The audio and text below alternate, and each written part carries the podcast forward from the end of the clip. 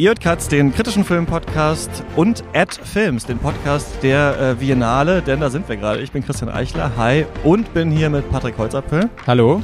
Und Lukas Bawenschik. Einen wunderschönen guten Tag.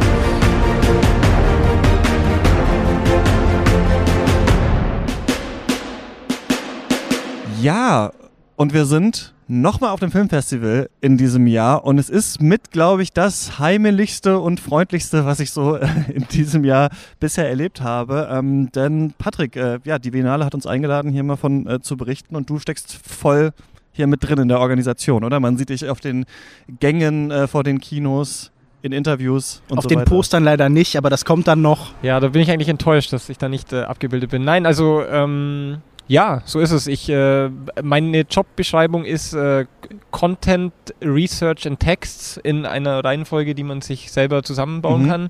Und Klingt wichtig. ja, es ist, äh, es ist vielleicht nicht so wichtig, aber es ist sehr viel. Ja. Zum Ausgleich. Ja. Genau, und du, beziehungsweise die Biennale hat uns auch eingeladen, um hier mal äh, vom Festival äh, zu berichten. Ähm, ich bin jetzt drei Tage da, Lukas, du bist die nächste Woche äh, noch da und wir machen einfach ein paar Folgen, wir schauen mal, äh, wie viele. Und Patrick, ihr macht auch einen Podcast und da ist dann diese Folge auch mit im Feed. Also falls ihr euch jetzt wundert, hey, wer sind die, äh, das versuchen wir jetzt zu erklären.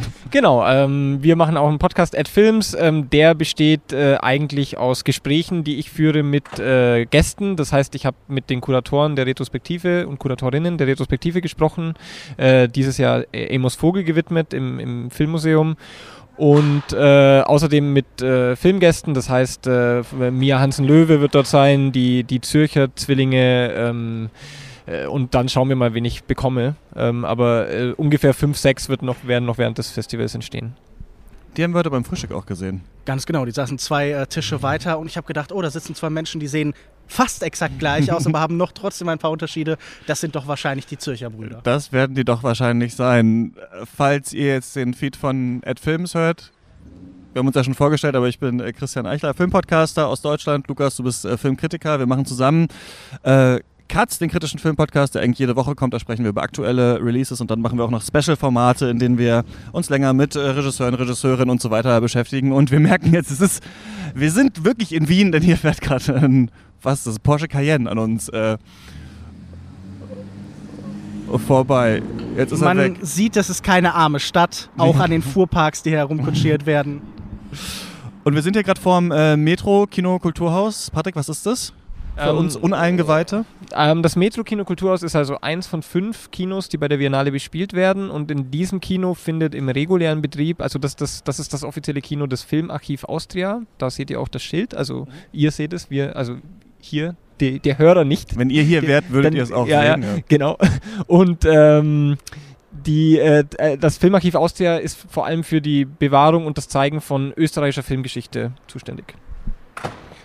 Und vielleicht kannst du uns noch mal so ein bisschen erklären, was die Biennale eigentlich ist. Denn ähm, es ist ja einerseits ein Publikumsfestival, andererseits gibt es keinen Wettbewerb, also unterscheidet sich schon von anderen Festivals und ist natürlich ein super Festival, um so auch Sachen, die man vielleicht auf anderen Festivals gerne gesehen hat, aber man hat keine Chance hinzufahren, alle so nachzuholen. Also Lukas, als du, als wir so darüber geredet hatten, was wäre denn cool, wenn das auf der Biennale laufen würde, was für Filme fand ich denn zum Beispiel in Cannes und Venedig super oder würden dich noch interessieren, dann haben wir so am, irgendwann gemerkt, ja, die sind eigentlich fast alle hier so. Das war, glaube ich, auch das, wie Patrick, als wir uns das erste Mal über dieses Festival unterhalten haben, mir das schmackhaft gemacht hat. Wir haben uns auf dem Filmfestival in München getroffen und du hast gesagt, was machst du denn hier? Komm doch lieber nach Wien. Warum? Ja, es ist, äh, es ist sozusagen die ein bisschen weniger von Marktzwängen äh, beherrschte Variante eines solchen Best-of-Festivals, kann man sagen. Hier ist schon, äh, sagen wir, die, die Kinobegeisterung oder Cinephilie ist, ist, ist größer geschrieben als jetzt in, in Hamburg oder, oder München oder, oder in dieser Art Festival, weil einfach da das Sponsorenaufkommen hier ist nicht so groß. Es gibt eine größere Idiosynkratie in der, in der Auswahl der Filme. Es ist total ähm, äh, eigentlich an, an eine Person tatsächlich, äh, die Eva San Giorgi, unsere Direktorin, Mhm. ist ähm, letztlich die, die alle Filme auswählt. Also da gibt's, es gibt ein Team, das da ihr sie berät, Ja. aber eine Person wählt aus. Und ja, also wie ist das eigentlich so entstanden, kann man sagen, dass das eigentlich ein sehr kleines Festival war bis zu den 90er Jahren und dann kam hier auch unter anderem Werner Herzog äh, mal Mhm. für ein paar Jahre und hat das ein bisschen versucht zu äh, erweitern, zu vergrößern, hat dann internationale Gäste eingeladen, die er halt aus seinen Filmen äh, sozusagen kannte oder, oder mit denen er schon gearbeitet hat. Und danach ähm, kam äh, Alexander Horvath sehr schnell äh, und der hat das dann richtig, also angezogen hier, was, was die Internationalität betrifft, was diesen sinnephilen Gestus betrifft. Das waren richtig, äh, auch den amerikanischen waren sehr viele Hollywood-Sachen dann plötzlich da. Und als er dann wegging, äh, kam Hans Hurch und der hat das Festival extrem geprägt. Also wir sind heute immer noch ein bisschen auf Hans Hurchs Festival, der vor ein paar Jahren äh, dann leider sehr tragisch verstorben ist oder plötzlich in den Vorbereitungen zum Festival. Und jetzt sind wir im dritten Jahr von, von Eva San Giorgi, äh, die äh, aus von einem Festival in Mexiko, Ficunam, gekommen ist, um das hier zu leiten und eine Italienerin in der Schiene oder in, der, in, dem, in dem Spirit von Hans Hurch weiterführt, mhm. mit ein bisschen mehr Weiblichkeit auf der einen Seite, ein bisschen mehr ähm, Interesse auch an anderen Festivals auf der anderen Seite. Ja. Das war witzig, wir waren ja bei der großen Eröffnungsveranstaltung dann später auch im Rathaus und da äh, sprach mich dann auch ähm, die Schwester von Hans Hurch an und wir haben kurz äh, bei einer Zigarette auch so gesprochen über das Festival und so. Und das ist ein Gefühl, also ich finde das witzig, weil wir sind jetzt vorgestern irgendwie gekommen und schon jetzt habe ich das Gefühl, ich kenne so ein paar wichtige Gesichter hier, ich habe Namen schon gehört, man trifft sich mal wieder, also ich finde es hat eine sehr familiäre Atmosphäre, die Stimmung ist so total positiv, alle haben total Lust.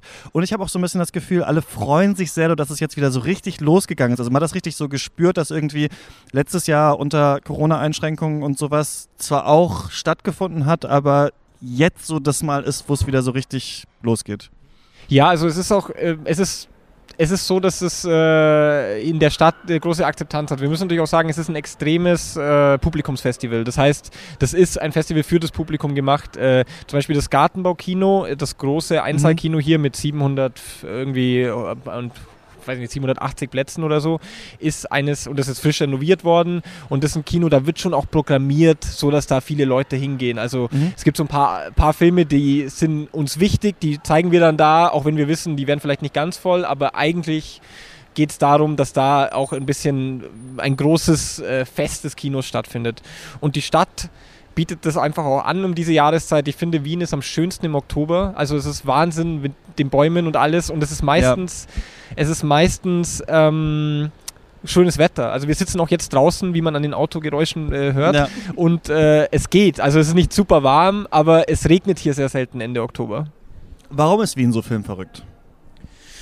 Ja, das ist natürlich äh, immer schwer äh, genau zu sagen. Ich glaube, ähm, da hat, das hat ein bisschen mit äh, eben der Geschichte hier zu tun, äh, mit der extremen Stärke von, ähm, von den, den äh, Institutionen wie dem Filmmuseum, dem österreichischen Filmmuseum. Ähm, die über Jahre, gerade in den 70er Jahren, 80er Jahren schon so ein Fundament gelegt haben und dann an den beiden äh, Männern, und das kann man bewusst so stehen lassen, als Männer, weil das ist äh, bei denen schon sehr ausgeprägt gewesen oder ist es immer noch im Fall von Alexander Horvath und eben Hans Hurch, dass da äh, so eine richtige Hardcore-Cinephilie ist.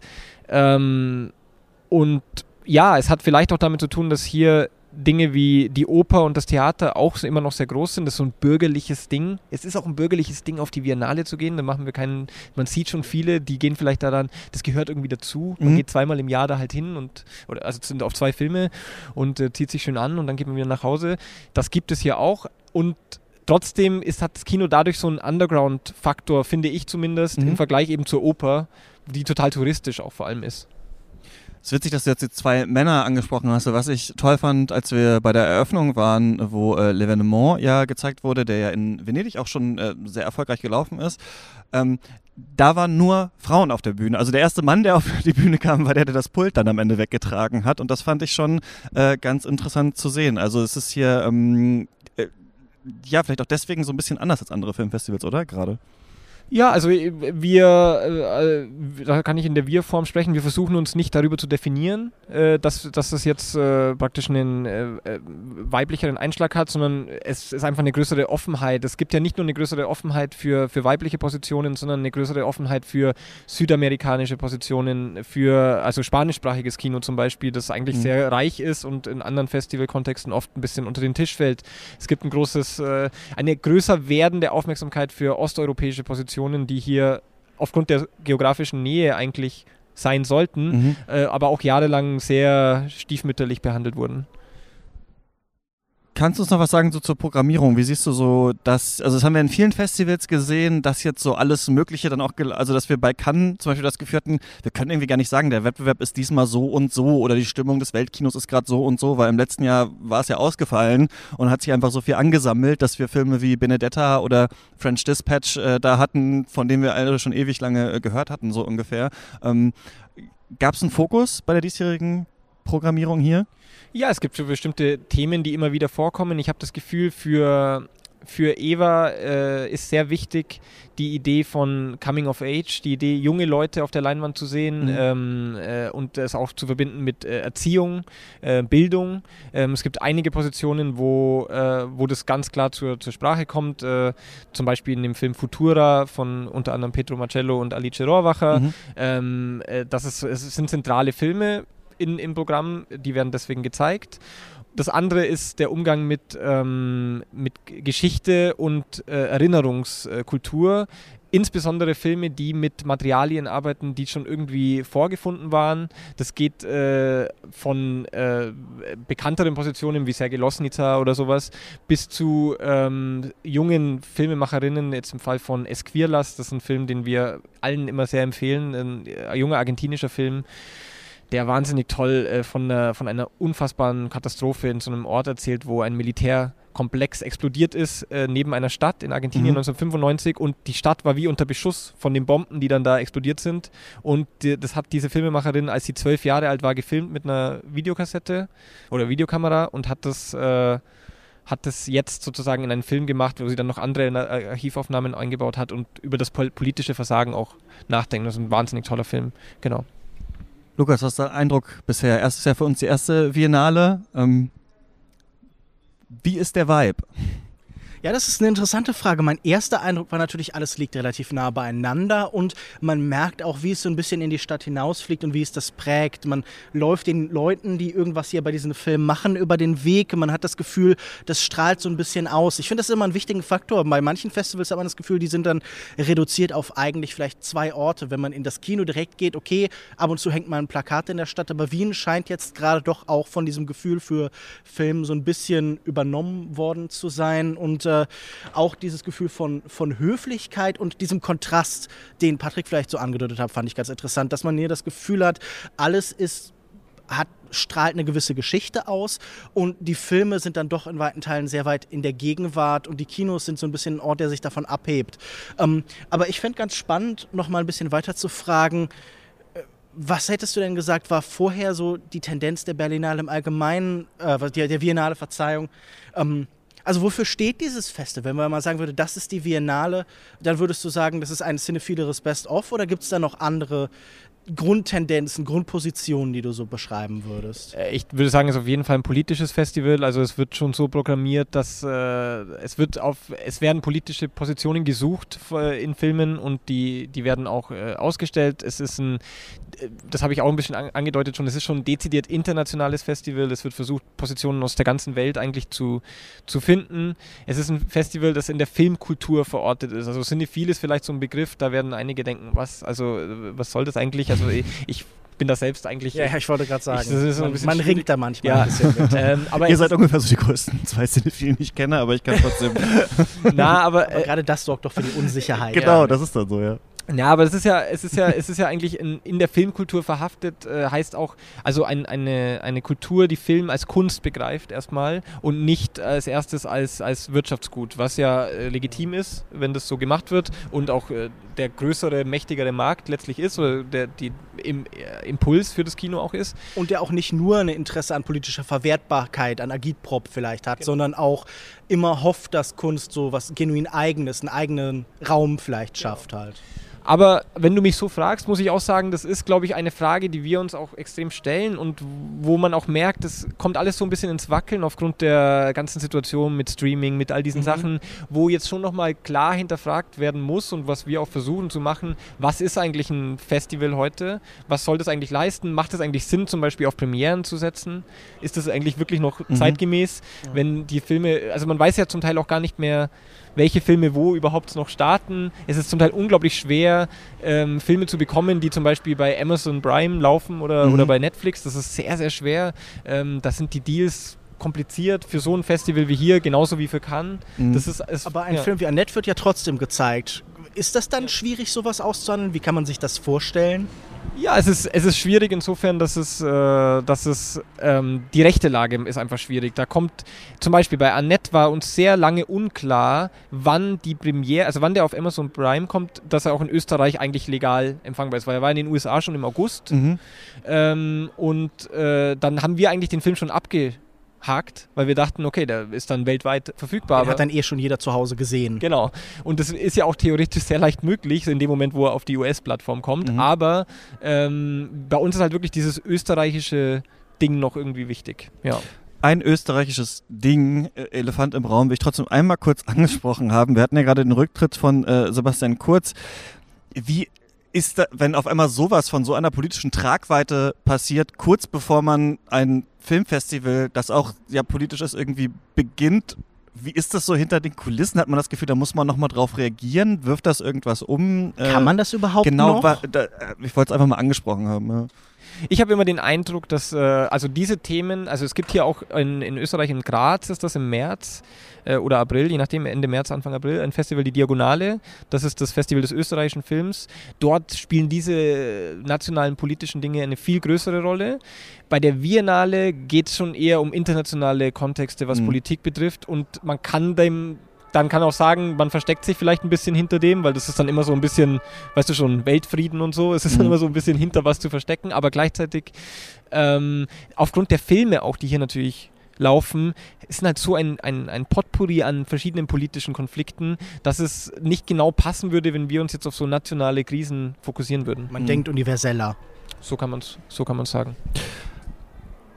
Lass uns doch vielleicht mal über den Eröffnungsfilm kurz äh, sprechen von Audrey Divan. Ähm, L'Evenement, ein Film über eine junge Frau, die in den, wenn ich richtig gerechnet habe, wahrscheinlich 60er Ende Jahre. 50er oder 60er, Anfang 60er, ähm, in Frankreich an der Uni ist, Literaturwissenschaften ähm, machen möchte oder die Aufnahmeprüfung steht auf jeden Fall noch bevor oder eine wichtige äh, Prüfung und dann findet sie raus, dass sie schwanger ist und man hat auf einmal fast das Gefühl, wir schauen einen Film, in dem sich jemand in einem totalitären Regime oder sowas äh, bewegt und auf einmal zum Systemfeind oder so geworden ist, beziehungsweise zur Systemfeindin. Auf einmal traut sie sich das kaum anzusprechen bei ihren Freundinnen, weil sie sofort weiß, wenn sie äh, schwanger ist, es gibt keine Möglichkeit der Abtreibung, eigentlich legal in dieser Gesellschaft, in dieser äh, Zeit Das ist kaum dann denkbar. ist es genau, es ist fast nicht denkbar, dann ist es eigentlich ähm, vorbei mit dem äh, Studium und dann wenden sich eben auch äh, Freunde, Freundinnen äh, von ihr ab und ähm, das hatten wir vielleicht auch ein bisschen das Gefühl, dann haben wir vielleicht etwas erwartbare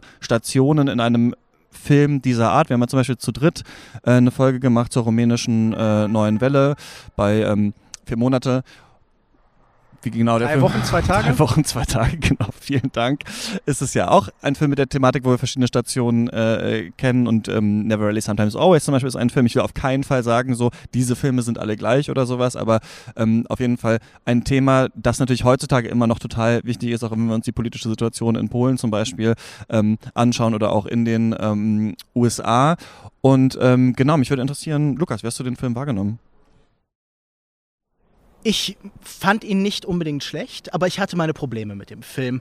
Ich äh, finde, das beschreibst du eigentlich ganz gut, dieses Gefühl des Totalitären. Es gibt da eine Stilentscheidung, die uns zeigt, wie diese Figur plötzlich isoliert wird, wie sie von allem abgetrennt ist und das ist das Spiel mit Unschärfe. Ein Teil des Bilds ist immer verdeckt eigentlich oder zumindest verliert es sich in der Unschärfe und dann ist entweder nur unsere Hauptfigur sichtbar oder nur alles andere. Und so zeigt man eben da durchgängig in eigentlich einem stilistischen Mittel, hier hat eine Trennung, ein Bruch zwischen ihr und der Welt stattgefunden. Und das hat natürlich eine gewisse Schlagkraft, würde ich mal sagen. Also man em- empfindet durchaus natürlich mit, man merkt, wie man getrennt von der Welt und von anderen Erfahrungen ist.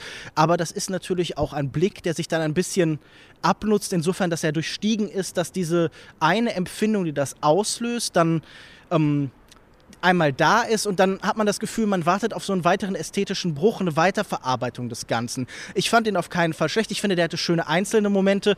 Es gibt irgendwie immer mal wieder irgendwie interessante Kompositionen in den Bildern. Das ist natürlich viel mit Handkamera gedreht und viel so soll so eine Nähe auch suggerieren, die vielleicht nicht immer so da ist, die von der eben irgendwie erzählt wird. Aber ja, ich, ich habe so ein bisschen mit dem gehadert letztlich. Ich äh, fand den dann im im Schluss, glaube ich, recht durchschnittlich. Aber und ich, ich glaube, Patrick, dir ging es in Teilen auch so, wenn ich das richtig verstanden habe. Wir haben uns ja schon so ein bisschen über den Film unterhalten. Genau, also ich äh, nicht nur in Teilen, also ich würde fast komplett unterschreiben, was du gesagt hast. Ähm, ich finde an dieser Stelle spannend, wie man sozusagen, also weil ich jetzt immer über das Festival gesprochen habe, sozusagen, das ist jetzt ein Eröffnungsfilm, das heißt, das, damit mhm. setzt man ja irgendwie was. Ja, ähm, absolut. Und das ist hier immer, finde ich, spannend, weil ähm, es ist ja so, dass dieser Eröffnungsfilm vor eigentlich einem nur geladenen Gästen erstmal läuft. Äh, es ist jetzt so seit zwei Jahren, dass er auch um 21 Uhr in allen Kinos wiederholt mhm. wird. Das ist eine Sache, die ich sehr willkommen heiße, weil es kann ja nicht sein, dass ein Festival fürs Publikum ist und beim Eröffnungsfilm sitzen nur Sponsoren und äh, geladene Gäste. Brillante Stars wie wir beide. genau. ähm, und äh, da ist, äh, und da finde ich eben spannend, die, was das eigentlich für Notwendigkeiten da gibt. Also was, der Film muss ja, kannst du da jetzt den Film zeigen, den du ganz wichtig findest? Mhm. Wahrscheinlich nicht, weil Einführungsfilme sind oft Kompromisse. Genau. Das hat man bei jedem Festival. Genau, das, das kann äh, ganz extrem zum Teil, ja, wobei dieses Jahr Annette, finde ich, Annette war ja eigentlich eine ziemlich Beispiel. heftige Aktion für einen Eröffnungsfilm. Absolut. Ja. Also das ist ja die totale Ausnahme, weil die letzten Jahre waren in Cannes. Äh, ja, weil da aber auch eine bestimmte Position mit bestimmten Darstellern zusammenkommt und so. Das ist ja auch eine Ausnahme. Berlinale ist fast immer ein Witz. Also Berlinale denkt man ja manchmal fast, man braucht eigentlich gar nicht hingehen zum Eröffnungsfilm. So. Ja, aber es gibt ja auch schon Cannes-Beispiele, die dann zwei Jahre später erst irgendwo im Fernsehen verheizt werden oder so. Also. Es ist sehr schade eigentlich eigentlich, also ich finde das auf einer gewissen Ebene schade, weil man natürlich schon was machen könnte, aber gleichzeitig, da ist man halt irgendwie gefesselt. Und in dem Film, der ja auch in Venedig, man ich meine, ich habe jetzt nicht alle Filme aus Venedig gesehen, aber es äh, gilt ja so ein bisschen als Kompromissentscheidung, dass das der, der Sieger in Venedig war. So eine, die Jury war sich nicht ganz klar und dann kommt das dabei raus. Ich glaube, es wurde einigermaßen akzeptiert. Und ja, ich, deswegen, ich kann jetzt inhaltlich gar nicht so viel mehr äh, sagen, weil ich fand das eigentlich wirklich gut auf den Punkt gebracht, was Lukas gesagt hat. Ja, ich fand nochmal ganz schön eben diese, doch diese Totalität, die da äh, ge gezeigt wird, ohne dass es tatsächlich ähm, also und dass dann doch die Solidarität wieder durch die Fugen irgendwie durchkommt und es möglich ist, dann aus dieser Situation irgendwie rauszukommen. Ob es halt ein positives oder negatives Ende hat, muss man dann selber sehen. Das fand ich nicht schlecht und ich habe jetzt auch so gesagt, ja, Polen und sowas, aber auch in Deutschland haben wir immer noch auch diesen Paragraph und es könnte sein, dass unter der Ampel eventuell da auch mal was passiert, dass man sich besser über Abtreibung und so weiter informieren kann. Das sehen wir natürlich auch ganz stark in diesem Film. Man weiß gar nichts eigentlich, sondern es ist eine Zeit vor Internet und vor irgendwas. Also du kannst wirklich nur einen Arzt fragen, dann, ich glaube, sie guckt im Telefonbuch, wo noch jemand ist und geht mal hin und hofft, dass man dann da ein Medikament äh, verschrieben bekommt und so. Das, ähm, diesen leicht solidarischen Aspekt fand ich dann noch ganz interessant. Ja. Ich glaube, ein Aspekt, den wir noch nicht angesprochen haben, es ist auch so ein merkwürdiges Gefühl für Klasse, die sich durch den Film zieht. Weil es auf Sie einem, auf die, einem Anja Erno-Roman auch basiert. Genau, ja. die halt irgendwie vom Land kommt und äh, ich fand aber auch so ein bisschen merkwürdig, despektierlich, ihr droht dann Traktor fahren. Das ist so der Abgrund, das ist die Fallhöhe, die uns suggeriert wird und es ist im Kern dadurch ein irgendwie sehr liberaler Film, der sehr stark von dieser Aufstiegschance durch Bildung träumt und der auch gar nicht ein Gefühl dafür hat, könnte es vielleicht irgendwie anders sein, sondern der erstmal die Welt, wie sie ist, annimmt. Und das fand ich interessant, aber das beschränkt natürlich auch, wie man von dieser Welt erzählen kann, natürlich. Darf ich, darf ich kurz fragen, wie, wie, wie das normal, wie ihr das haltet? Weil wir sind jetzt drei Männer, die über diesen Film sprechen. Und ich glaube schon, dass vielleicht ein bisschen mehr von dem Explosionspotenzial politisch, was der Film hat, natürlich äh, schon was sehr Feministisches ist. Natürlich. Ähm, äh, und da ist immer die Frage, finde ich, wie gehen wir damit um? Als jetzt diese drei Männer, die wir sprechen. Nicht, dass wir nicht über diesen Film sprechen sollen, da bin ich nicht der Meinung. Also wir können natürlich über diesen Film sprechen, aber einfach, ich, ich versuche immer dann nochmal diese... Was wäre die andere Perspektive? Ja, ja, genau. Weil ich frage mich jetzt, was jetzt da wäre, wenn da jetzt hier eine, eine Frau auch sitzen würde, ob das nicht ein bisschen einen anderen Blick gibt darauf, was, was eigentlich der Film oder auch der Roman in, in dem Fall macht. Mit Sicherheit. Natürlich kann man das äh, kommt es dann darauf an, wahrscheinlich, was für eine Frau hier mit sitzen würde und so weiter und wie sie das sieht. Natürlich ähm, ist, gibt es einen anderen Blick und ich versuche es schon normalerweise bei Katz in der Gästinnenauswahl so ein bisschen zu berücksichtigen, halt nicht nur immer so die gleiche Perspektive äh, darauf zu haben, aber ähm, darüber sprechen kann man, glaube ich, schon. Was ich noch vielleicht sagen wollte, der Film, dass man hätte sich ein drastischeres Ende vielleicht auch eventuell wünschen können oder so. Ich habe mit jemandem danach darüber geredet und ich dachte aber so, eigentlich finde ich ganz gut, wie es aufgelöst war, weil es so zeigt, diese Person könnte auch meine Oma sein, meine Tante oder sowas. Es könnte eine Geschichte sein, die wir hier sehen, die einfach, nachdem die passiert ist, niemandem jemals erzählt wird. Also Dinge, die quasi Frauen äh, zustoßen oder vielleicht auch Frauen, die wir in unserem Leben haben oder sowas, von denen wir einfach ähm, gar nichts wissen, weil sie dann quasi am Ende so totgeschwiegen werden. Und deswegen finde ich auf jeden Fall den so als Diskursbeitrag auf jeden Fall ganz spannend, den Film, aber in seinen Ja. formalen Einstellungen vielleicht nicht so super Ja, interessant. man hat vielleicht auch das Gefühl, es ist eine bestimmte Art des europäischen Arthouse-Kino. Mit der Handkamera nah an die Menschen herangehen. Das ist in den letzten Jahren auf Festivals sehr präsent gewesen. Und es ist jetzt in dieser Hinsicht nicht vielleicht eben ein innovativer Film, oder? Das, also, dass der ästhetische Mehr- und Neuwert ähm, nicht gänzlich abwesend, aber sicher nicht die zentrale Strahlkraft dieses Films ist. Ich glaube, darauf kann man sich wahrscheinlich einigen. Also ich kann euch sagen, dass, der, dass wir sehr lange Memoria als Eröffnungsfilm wollten, aber da Apichatpong nicht äh, hier sein konnte als Gast ähm, und Tilda Swinton auch nicht, äh, wurde, wurde äh, umgeswitcht auf, auf Mhm. diesen. Das ist also die Anwesenheit eines Gastes ist dafür entscheidend, dass, dass ein Film Eröffnungsfilm sein kann.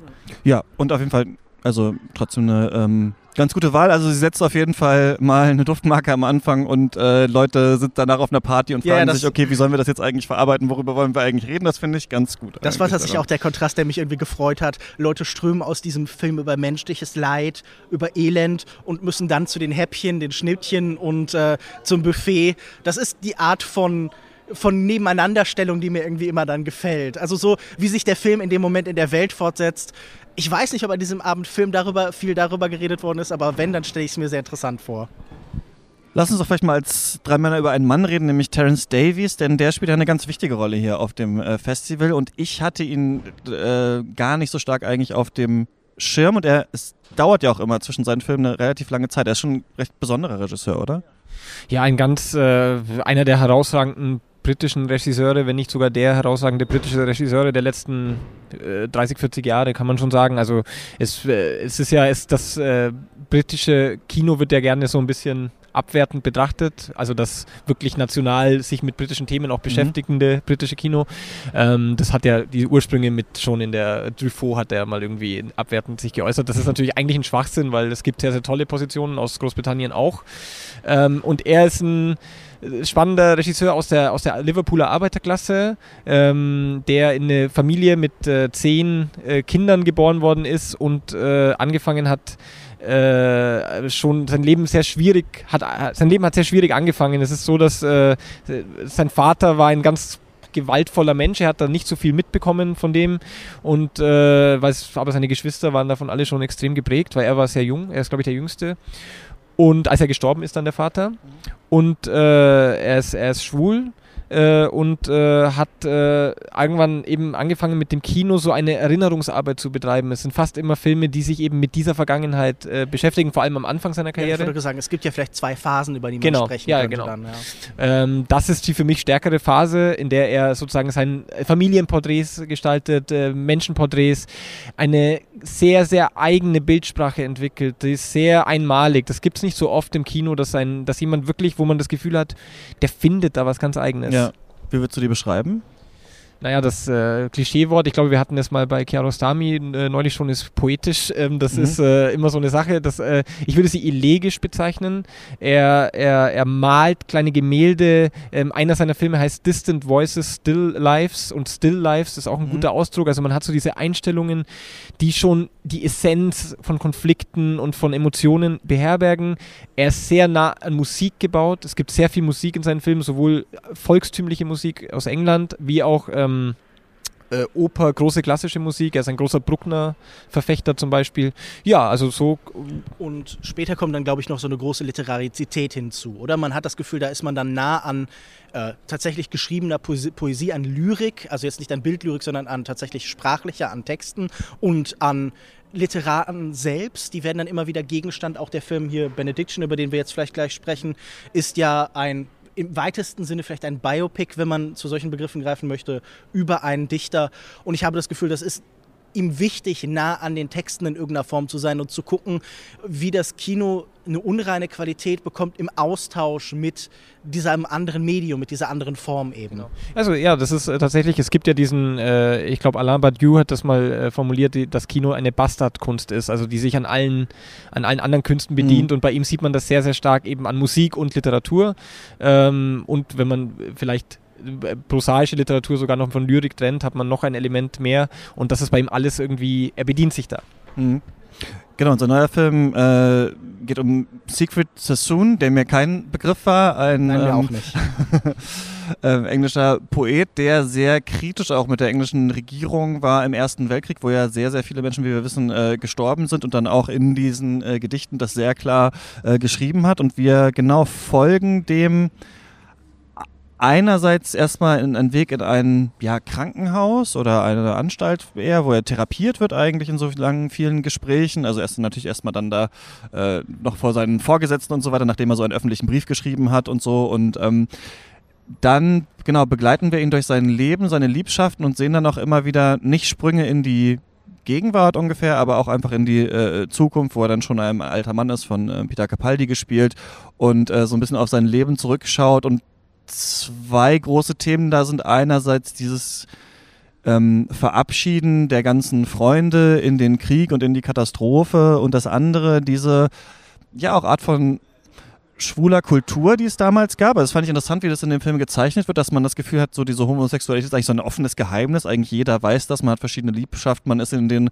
äh, Salons, man betrügt sich, man äh, spannt jemandem äh, wen aus und ist dann aber dann mit dem zusammen am Ende, als der einen dann wieder fallen lässt und so weiter. Und was ich interessant fand, zu der, bei der Bildsprache hier ist das ganz oft man das Gefühl hatte, diese Charaktere stoßen fast mit dem Kopf oben an die Leinwanddecke so dran. Also ganz viele Szenen fangen an, ohne dass wir irgendwelche Establishing Shots oder sowas haben, sondern wir sind eigentlich immer schon direkt im Salon vor dem Bücherregal und es ist ein sehr, ja, ein Talkie. Also es wird eigentlich die ganze Zeit geredet. Wir haben eigentlich ganz viel Shot Reverse Shot und dann so richtig Banter und der Film ist sehr witzig, finde ich, in vielen Teilen und sehr eloquent und verspielt eigentlich, daran fand ich, ja. Ja, es gibt einen Film, das ist ein Film, der hat dann nachher kein Außen mehr eigentlich. Man hat sich so in diese Salons auch zurückgezogen vor der Welt. Man hat im ersten Drittel des Films diesen Krieg, der sehr präsent ist, der als Archivmaterial sich über die Dinge liegt. Und man hat das Gefühl, dann geht der Poet hin und zieht sich, entzieht sich der Welt. Er zieht sich zurück in genau diese Orte, diese fast so ein wenig so adelig, aristokratisch aufgeladenen Orte, in der man so bestimmte Rituale vollzieht. Man ist im permanenten Konflikt miteinander, man ist wahnsinnig narzisstisch, man ist auch bösartig zueinander, man mhm. Äh, empfindet Freude daran, dass man, dass jeder Satz ein Florett eigentlich ist, dass man dem anderen so entgegenschleudert. Und ich glaube, in dem Moment, in dem der Film in diesen Modus schaltet, in dem er eigentlich zu einem Wood Still Firmenfilm irgendwie wird, da hat er mir doch sehr gut gefallen. Also ich hatte schon Spaß daran und mir gefiel auch dieser Stillstand, der dann plötzlich passiert, dieses Gefühl, ähm, wir merken, dass da ein ganzes Leben vergeht dadurch, dass eigentlich nichts mehr passiert, sondern dass man, so wie man im eigenen Leben oft so im Moment ist, dass man gar kein Vorher und Nachher mehr hat, so die Zeit so vorbeigleitet. Dann ist da noch eine Liebschaft, dann ist da noch ein, ein Salonstückchen und dann sind Stimmt, sein Sohn sagt irgendwann zu ihm, uh, lots of people live in the moment, you live in eternity eigentlich. Ja, ja. und die, genau, dieser, das ist ein ewiger Moment und es ist aber auch eine Bitterheit, die da nachher dran liegt. Also er ist kein großer Poet, das war mein Eindruck von dem, was wir an Lyrik dann eben vorgetragen bekommen. Das kommt, bekommt ein gewisses Gewicht, weil es einfach mit Geschichte mhm. verwoben ist. Aber das Gewicht kommt vielleicht manchmal dann eher von der Geschichte als von der Sprache. Das kommt eher von der Zeugenschaft, von der Feststellung, hier sterben Menschen und werden Worte und die Worte sind vielleicht alles, was von ihnen bleibt. Wir haben am Ende eine Montage von verblassenen Gesichtern und das ist diese, diese ganze Lyrik, die ja hier hier auch den äh, Eröffnungs-, diesen Trailer der Biennale hier stellt, ähm, erzählt eigentlich von Zurückerinnerung und von Vergänglichkeit und die Worte sind irgendwie so, da ist keine große Schwere drin, sondern die sind da und sind dann wieder weg und erzählen auch vom Verschwinden permanent. Ich habe halt nur das Gefühl, da wo dieser Film sich den größeren Fragen der Dramatik annimmt, wo er diese Last der Zeit nicht nur in kleinen Gesten zeigen will, sondern wirklich einfach das Gewicht auch auf dem Zuschauer abladen will, da vergreift er sich vielleicht manchmal ein Wo er so Ton. Archivmaterial als Projektion ja, ja, nimmt und dann die Charaktere darin so Da, einbettet. da bekommt ein sehr klassisch erzählter Film auch auf einmal so einen modernistischen Gestus. Da will man auf einmal brechen mit der Logik, weil sonst könnte er auch so ein relativ klassischer Historienfilm sein. Aber manchmal hat er dann Überblendungen, hat er fast so Folien, die er über die Dinge liegt, die plötzlich so eine ganz andere Tonalität bringen, die, ich, die mich jedes Mal überrascht haben, die mich nicht gestört haben, aber die ich jetzt auch nicht für einen großen Kunstgriff halte zumindest. Wie ging es dir denn mit dem? Ähm, hatte ich gerade schon kurz angesprochen. Ich fand ihn sehr äh, unterhaltsam. Ich fand das ganz äh, schön, wie das erzählt war in, in diesem Hin und Her. Ich da irgendwann kam so bei mir der Punkt, als es die nächste Liebschaft gab, die gar nicht mehr eingeleitet wird. Also er ist dann schon mit dem nächsten zusammen und dann sehen wir nochmal so diese große ja. äh, Trennung und dieses äh, Banter und so. Und dann dachte ich irgendwann so, okay, jetzt wäre es vielleicht auch mal an der Zeit, den Film irgendwann zuzumachen oder irgendwann mal auf eine Aussage hinzubringen oder, oder, oder so. Also da habe ich dann so ein bisschen gemerkt, dass mich das äh, ein bisschen ermüdet hat, vielleicht geistig. Was es ist nicht unbedingt so ein. Film, der jetzt unbedingt sofort auf einen bestimmten Punkt drängt, sondern er hat auch, es ist auch ein Film vieler Abschiede. Und ich war so ein bisschen daran erinnert, als würde man vielleicht eine, so eine ganze Staffel einer Serie sehen oder so. Es war jetzt ganz starkes Schauspielkino. Die haben mir aber auch alle eigentlich gut gefallen in ihrem suffisanten äh, so gegenüberstehen und sich gegenseitig fast so Battle-Rap-mäßig äh, fertig machen. Also da hatte ich das Gefühl, das kann er gut. Der ist natürlich auch sehr wortgewandt, hat man ja schon gesehen, als er auf die Bühne gekommen ist vorher und so eine Einleitung äh, gemacht hat, ja. Ja, ist auch, also ich fand es schön, dass, dass schon der Humor äh, kurz erwähnt wurde, weil das äh, wird bei ihm gern äh, unterschlagen. Äh, Er hat es sogar gesagt selber, ne? Ich habe das auch witzig gemacht, ihr dürft lachen. ja, ja. Ich finde, dass uns da die Erlaubnis gegeben wurde, war ja sehr freundlich. Ja, ja, nein, er ist, ein, er ist auch ein Entertainer auf der Bühne auf jeden Fall. Mhm. Und der, äh, und der, aber ich finde, die Filme auch fast immer gibt es was zu lachen auch. Und äh, wie, was ihr da beschreibt, das ist jetzt äh, sehr spannend im, im Verhältnis zu dem Gesamtwerk auch, also von ihm, weil die, die Was er ja auch eigentlich alles hier zeigt. Genau, ne? das ja. ist, es werden ja alle Filme gezeigt. Äh, Und der Punkt ist, dass diese, dieses Gefühl von, auf was will er eigentlich hinaus, genauso wie dieses Gefühl ist, da ist jetzt plötzlich schon was erzählt und du hast gar nicht gesehen, wie es entstanden ist. Also eigentlich, es fehlt nicht nur ein Establishing Shot, es fehlt eigentlich die komplette Exposition, na, narrativ. Ja. Und das ist eine seiner Haupttraits, äh, kann man so sagen. Das, so arbeitet er und das ist dann manchmal eine Herausforderung, weil es dadurch baut sich auch eine Grenze auf, also kann man nicht immer so mitfühlen. Ähm, aber das macht es auch, man wird gezwungen zu sehen, äh, das Bild wirklich zu verstehen und das äh, kann auch sehr, sehr bereichernd sein. Deswegen, er ist auch ein Kin Regisseur, den man unbedingt im Kino sehen muss, weil zu Hause ist es zum Teil anstrengend, kann ich Mhm. sagen. Er ist ein Montagekünstler auch in Teilen, oder? Ich habe bei Sachen wie Sunset Song immer das Gefühl gehabt, das sind so, äh, so welche, die, die sich darin gefallen, so einen Fluss zu entwickeln und vor allen Dingen nicht mehr irgendwann das Einzelbild zu haben, sondern zu sagen, so folgen die Dinge aufeinander und das ist das Entscheidende. Das ist hier vielleicht ein statischerer Film als er. Ich hatte vorhin das, äh, ich glaube, Christian und jemandem, den wir noch getroffen hatten, Pascal, erzählt. Mein Eindruck war, das fühlt sich in manchmal auch so wie der beste Filmemacher einer Generation an, die von einer jüngeren, frischeren abgelöst wird. So der, der Beste von Papas Kino war irgendwie so mein Eindruck bei Terence Davis vielleicht im Ganzen. Aber er war ja schon, er war ja schon so, als, als er angefangen hat. Also der er war immer ein bisschen das war veraltet. Immer, naja, das ist, ich weiß nicht, es ist, Altmodisch. es ist, man kann das so bezeichnen, man kann aber auch sagen, dass es eigentlich, weil ich finde eben schon, dass es sehr, sehr äh, individuell ist und das gibt es wirklich sehr selten. Also äh, vielleicht jetzt in Benediction weniger als in anderen Filmen, aber das, ja, das stimmt. Mir fällt niemand ein, wo ich jetzt sagen würde, der ist wie er. Genau, Ja. also man, manche sagen James Ivory oder sowas, aber das finde ich gar nicht, ehrlich Nee. gesagt. Das ist zum Beispiel noch mal viel mehr dieses Historienkino, das Genau. so beige und tonnenschwer auf uns lastet. Mhm. Genau. Ja, das hat hier eine starke Leichtigkeit, ja. Ja, und bei ihm ist, also äh, genau, dann hast du, er, er steckt halt äh, vielleicht, ähm, es gibt diesen Bill Douglas im, im, im britischen Kino, ein schottischer Regisseur, der äh, ist dann noch mit den frühen Filmen sehr vergleichbar, der hat auch so Familiengeschichte, aber die Ästhetik von, von Terence diese Überblendungen, dieses Spiel mit äh, eben, wie er sagt, diesem Fluss, ein Fluss, der auch wieder stehen bleibt äh, und dann auch das Vergessen und Erinnern, äh, er ist ein Philosoph auch der Erinnerung, so würde ich es auch bezeichnen. Und das, deswegen arbeitet er dann auch mit Archivmaterial und das passt dann auch gut zu dem, was ich am Anfang gesagt habe, als ein Thema des Festivals. Also ganz stark äh, Erinnerung und, und wie man damit arbeitet. Ihr habt ganz viele Sachen gesagt, wo ich immer gedacht habe, das wäre eine gute Überleitung jetzt zu Atlantide, das wäre eine gute Überleitung. Einmal das Alte und das äh, Junge, dann irgendwie der Fluss natürlich und so weiter. Und ich will den Film mal kurz erwähnen. Der ja auch in Venedig gelaufen ist, weil er in Venedig äh, äh spielt. Atlantide, Atlantis heißt das übrigens auf Italienisch, wusste ich gar nicht, äh, von Yuri Ankarani, der vorher auf die Bühne gekommen ist, sehr wortkarg war und dann nur gesagt hat, uh, for me this movie is a psychedelic experience oder sowas. Und man hätte auch denken können, das ist jetzt äh, Denis Villeneuve, der Dune äh, vorstellt. Und ich dachte, ey, ein paar Shots in Atlantide fand ich äh, weitaus stärker als das, was äh, Denis Villeneuve da irgendwie für äh, Millionen in der Wüste gemacht hat. Ich fand den unfassbar gut, diesen Film, und vor allem beeindruckend, aber auch, manchmal bin ich ja so ein Freund von High Concept oder gutem Konzept. Ich fand Army of the Dead schon zum Beispiel furchtbar, aber Leute müssen nach, in Las Vegas gegen Zombies kämpfen, gutes Konzept. Und Leute pimpen ihre Speedboote auf in der Bucht von Venedig ist einfach etwas, und das habe ich noch nie gedacht. Und das ist einfach total spannend eigentlich.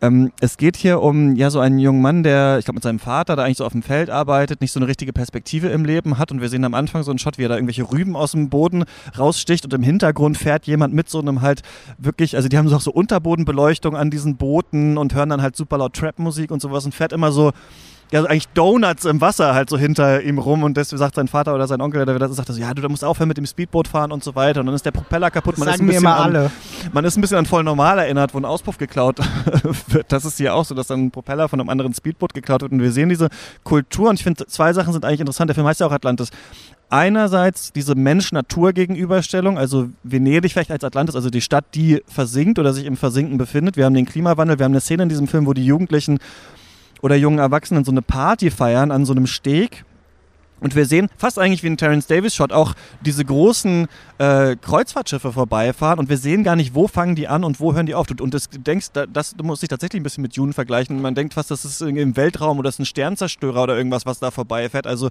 du siehst dann auch richtig, oben sitzen sie an Deck und essen und die anderen sind auf ihren Zimmern und so weiter. Und du hast das einmal, also diese Menschen, die eigentlich die ganze Zeit in der wunderschönen Natur sind, aber sich mit diesen Booten halt darüber bemächtigen und dann gleichzeitig diese Uraltstadt Venedig, die wir natürlich schon hunderttausendmal in allen möglichen Filmen gesehen haben, aber wenn man selber halt auf dem Festival war, auch immer denkt, das kenne ich eigentlich schon.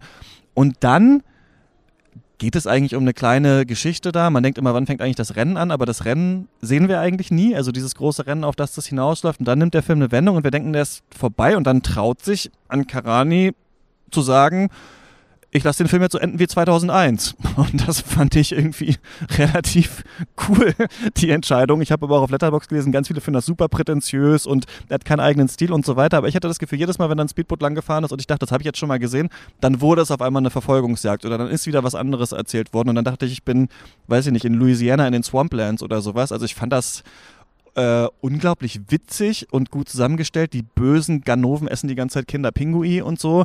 Und ich hatte da eigentlich den Spaß meines Lebens mit diesem Film. Also eine ganz große Empfehlung. Und ich glaube, das ist auch ein Film, den man, ähm, wir haben kurz mal die Hipster angesprochen, äh, den man so einem deutschen Großstadt-Hipster auch ganz gut verkaufen könnte eigentlich so. Also ähm, ich war da sehr überrascht. Ich finde nett, dass du für die Verleiher schon überlegst, was so die vielleicht die Vermarktung angeht und so. Naja, also in Leipzig kann sehr er laufen auf jeden von Fall, dir. Ja. Leipzig-Ost-Phänomen. Genau. Hast du den gesehen, Patrick? Ja, ich habe ihn gesehen, ja. Also ich, ähm, ich finde find deine Beschreibung eigentlich sehr spannend. Ich, äh, natürlich, was, was, äh, was sehr spannend ist, wenn du, wenn du Tune oder solche Sachen sagst, dass der Film natürlich also Dinge beschreibt, die es ja so gibt. Ja. Also, und das ist das. Aber man hat, man, also man hat die auch schon mal gesehen in Venedig, ja, ja. so langfahren, aber dass das so eine richtige Kultur das war mir auch völlig unklar. Ja, und, aber auch, das liegt auch ein bisschen an dem, wie er das filmt. Er, er hebt es ja in so einen fast Unwirklichkeitsraum rein und dadurch äh, bekommt es dann eine ganz eigene Dynamik. Also ich, äh, ich bin da bei dir. Ich fand den ich finde musikalisch auch wahnsinnig interessant. Also die Art, wie mit Musik gearbeitet wird und, und Bild. Vor allem dachte ich erst, weil der Film ja, dann denkt man jetzt, der kann ja irgendwie so teuer nicht gewesen sein und wir hören halt die ganze Zeit Trap, aber singt nie oder rappt nie jemand und dann dachte ich, ja, dann haben sie vielleicht irgendwelche Stock-Songs genommen oder sowas, bis der dann schneidet halt in so, in so einen von diesem Speedboat mit so einer Plane drüber, zwei Jungs, die trinken irgendwie Cola und essen irgendwie fünf Kinder Pinguin hintereinander und rappen halt so in die Kamera dann halt so diesen Song und ähm, ja, das fand ich schon wahnsinnig witzig. Gute, auch eine coole stilistische Entscheidung.